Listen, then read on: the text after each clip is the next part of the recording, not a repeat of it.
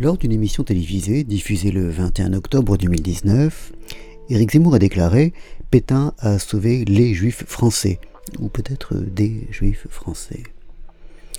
Attaqué pour cette déclaration devant le tribunal correctionnel, Éric Zemmour a été relaxé par jugement du 4 février 2021. Cette relaxe ayant été attaquée devant la cour d'appel, celle-ci a réinstruit le dossier et a prononcé une nouvelle relaxe le 12 mai 2022.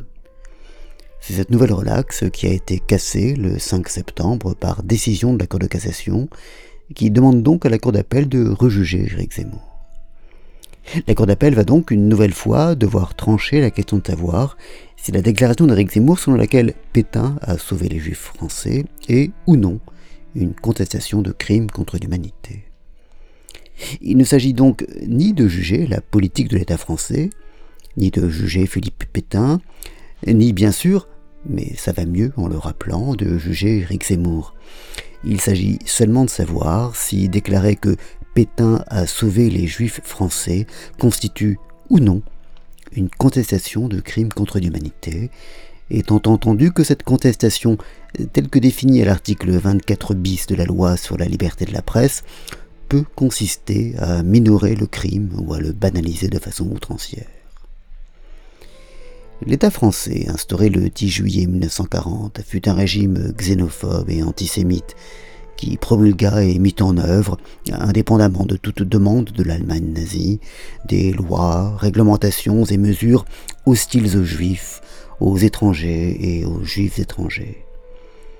L'une des premières lois de ce régime, promulguée dès le 22 juillet 1940, eut d'ailleurs pour objet la révision des naturalisations accordées depuis 1927 et eut pour effet de priver de la nationalité française un peu plus de 15 000 personnes, parmi lesquelles probablement plus de 6 000 juifs, qui, rendus ainsi apatrides, perdirent toute protection.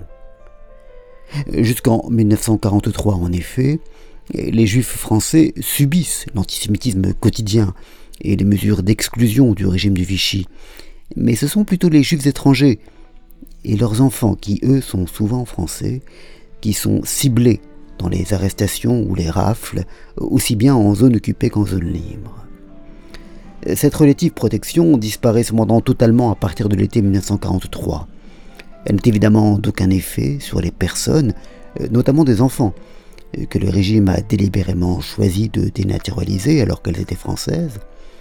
Et la portée de cet effet protecteur est très probablement bien moindre que l'efficacité accrue donnée aux rafles, aux recherches et aux arrestations par la participation directe au processus de la police, de la gendarmerie et de tout l'appareil d'État.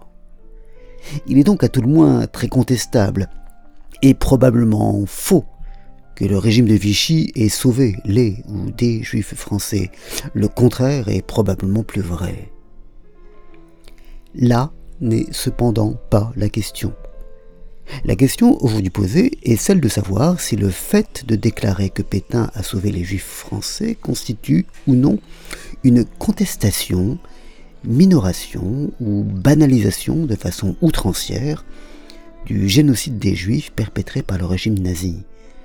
Si cela relève ou non, puisque cela a également été dit, d'une sorte de négationnisme.